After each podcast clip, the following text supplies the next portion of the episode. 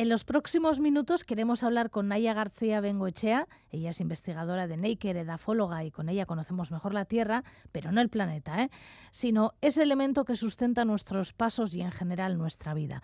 Bueno, pues con ella queremos hablar sobre el compost. Naya García Bengoechea, Kaixo Gunón. Kaixo Gunón, Goizalde. ¿Quieres que hablemos del compost? Algo que conocerán algunas personas que nos están escuchando, pero que otras probablemente no. ¿Qué es el compost?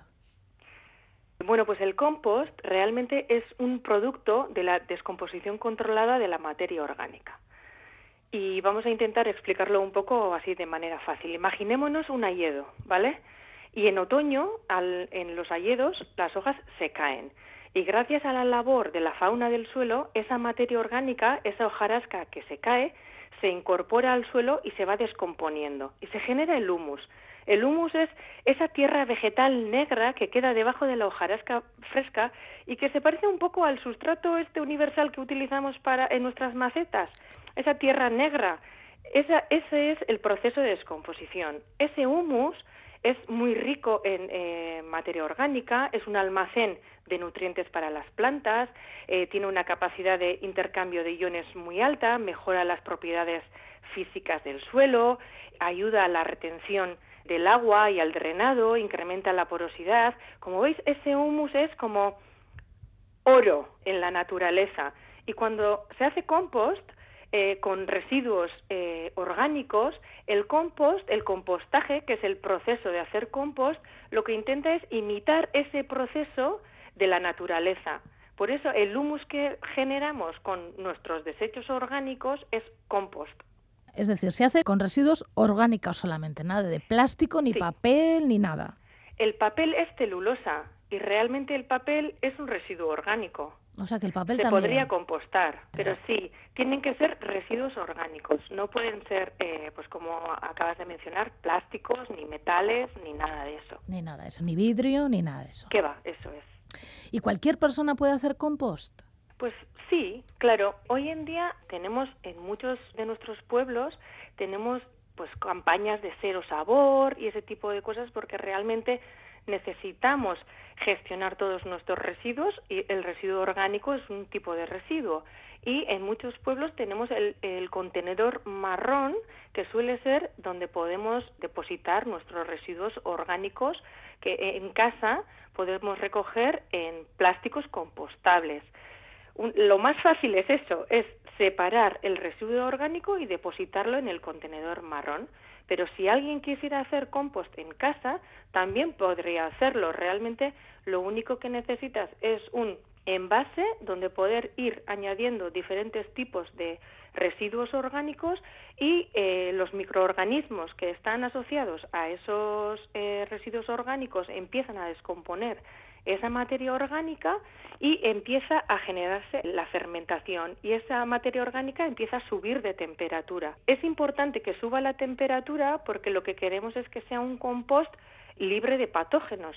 Entonces necesitamos que los microorganismos dañinos o patógenos que pueda haber, pues hongos y demás, en los residuos orgánicos eh, se mueran. Por eso hay otros microorganismos beneficiosos que generan esta fermentación y hacen que la temperatura del compost suba y el producto final, el compost, sea libre de patógenos. Entonces, cualquier persona puede hacer compost en casa eh, utilizando los residuos orgánicos y también el papel. ¿Hay diferentes maneras de hacerlo? Sí, realmente en, industrialmente hay diferentes métodos de hacer compost, pero básicamente eh, la técnica y, la base de hacer el compost, el proceso de compostaje, al final siempre es lo mismo. Lo que hacemos es intercalar capas de residuos orgánicos que sean ricos en carbono, como pueden ser las celulosas, es decir, los papeles o eh, los rastrojos de, bueno, yo digo paja porque es lo que me sale, pero pues en casa serían más bien pues, papeles.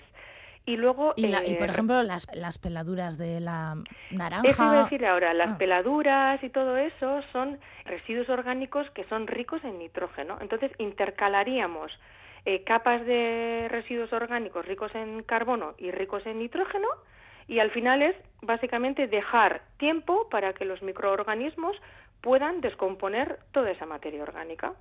¿Y necesitaríamos un envase especial? Bueno, especial, pues se puede hacer incluso en una maceta de estas de barro. Tampoco hay que complicarse mucho la vida si alguien quisiera hacerlo en casa. Bueno, ¿y tendríamos que esperar cuánto tiempo? Pues bastante. Si al final la actividad microbiana, que son eh, los microorganismos que van a descomponer toda esa materia orgánica, se regula con la temperatura y la humedad. Es decir, si ponemos esos residuos orgánicos en una temperatura adecuada para que esos microorganismos puedan hacer su trabajo bien, una temperatura templada, pues entre 25 28 grados, y luego está húmedo, pues eso mm, avanza a, ritmo bastante importante y en unos meses se puede empezar a tener ya compost. ¿Y luego qué haces con él? Pues con ese compost, al final, como hemos comentado alguna vez, realmente eh, la composición del suelo, no sé si los oyentes acordarán, pero cuando estuvimos hablando de la composición de un suelo dijimos que un suelo realmente era un 25% de agua, un 25% de aire, un 45% de compuestos minerales y un 5% de compuestos orgánicos. Entonces, la cantidad de aire y la capacidad de retención hídrica de un suelo dependen por la estructura de ese suelo, es decir, de la cantidad de poros y el tamaño de los poros que tienen. ¿Esto quiere decir que la tierra se puede generar o no tiene o el compost y la tierra son dos cosas diferentes? Son dos cosas diferentes. El compost es eh, una materia orgánica. Puede considerarse como un abono orgánico. Puedes utilizar para mejorar esa tierra. Entonces sí que puedes ayudar con, eh, añadiendo compost a un suelo a que se recupere, a que mejore sus funciones, a que esa relación o esa reacción entre la parte mineral y la parte orgánica sea mejor y que la estructura de ese suelo mejore. Realmente el compost es una enmienda orgánica muy útil para la recuperación y restauración de suelos. Y más si cabe si están degradados. Claro. Bueno, antes nos has dicho que en algunas ciudades existen los contenedores marrones, que es donde hay que echar este, estos residuos orgánicos para que luego se forme el compost. Pero esos contenedores marrones, ¿qué, qué sucede luego con ellos? Pues en principio esos contenedores marrones suelen llevarse a plantas de compostaje. Vale. Y en esas plantas de compostaje eh, habitualmente se hace primeramente una separación porque es decir que en, e, eh, lo que tenemos que dejar claro es que nosotros como eh, ciudadanos tenemos que ser un poco responsables y tener un poco la conciencia de no añadir a, ese contenedor marrón residuos que no sean compostables, pues metales, plásticos y demás, porque si no el compost eh, el producto final de ese proceso de compostaje llevará esos eh, contaminantes eh, que luego se incorporarán al suelo, se convertirán en microplásticos y podemos llegar a ingerir porque se pueden incorporar a la cadena alimentaria. ¿Se utiliza el compost en jardines públicos, en, no sé, en arbolado público? Alguna cosa sí, yo creo que sí. Yo creo que casi todos los eh, ayuntamientos utilizan el compost que se genera en, en las diferentes plantas de compostaje en la jardinería municipal. Entiendo que el compost es lo que se genera tras meses apartado en un sitio, en un envase, por ejemplo, en un en una maceta de, de barro. Y el compostaje es el compostaje es el proceso de generar compost. El proceso. Y el compost es el producto.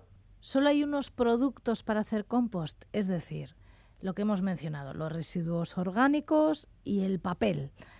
Y poco más, ¿no? Sí, realmente lo que necesitamos es que sea de origen orgánico, para que se pueda descomponer. esa es, la clave del, del compost. O sea que el plástico ese que es de origen orgánico también serviría. Ahí hay dilema y hay debate porque eh, una cosa es que sea eh, compostable y biodegradable, ¿no? Sí. Son dos conceptos diferentes. En principio, en compostable se define que se puede descomponer y una cosa es descomponer y otra cosa es degradar. Cuando un plástico es compostable, se puede descomponer. Eso quiere decir que se puede trocear y ese plástico eh, pasa a ser de un tamaño muy pequeñito. Y esos son los microplásticos, que son eh, los que tienen un tamaño menor de 5 milímetros y que normalmente nosotros pues, eh, no, no lo vemos. ¿Qué pasa con los microplásticos? El microplástico, de hecho, ASTI, eh, escuchaba una noticia en Radio Euskadi que decía que en el mar Cantábrico nuestro tenemos un montón de microplásticos que están afectando a la salud de los peces. Eh, esos microplásticos que se incorporan al suelo eh, también se incorporan a la cadena alimentaria y según un estudio que eh, desarrolló WWF, ellos concluyeron que cada persona ingerimos cada semana 5 gramos de plástico en forma de microplásticos, que es el equivalente a una tarjeta de crédito. Es decir, nos estamos comiendo plástico. Entonces, ¿qué efectos puede tener esta ingesta en la salud humana?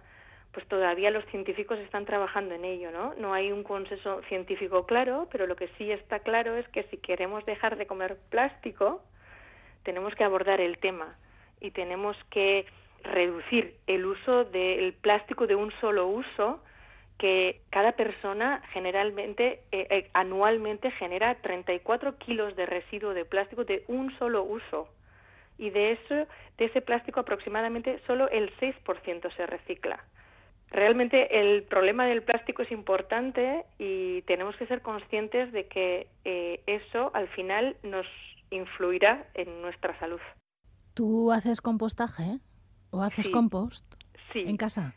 Hago, tengo dos vías. La vía, eh, una vía es separo en mi casa el residuo orgánico en, las bolsas de compostaje y lo añado al contenedor marrón y luego tengo otra huerta donde tengo tres composteras y cuando puedo voy allí y añado todos mis residuos allí y los residuos de los desbroces, de la jardinería, de la huerta y todo. y utilizo ese compost eh, luego otra vez en la huerta. Como abono, ¿no? Sí, como abono. Naya García Bengochea, ella es edafóloga, eh, investigadora de Naker y con ella solemos hablar sobre la tierra. Hoy hemos hablado del compost. Eskerrik asko naia eta horrengor arte. Horrengor arte goizalde.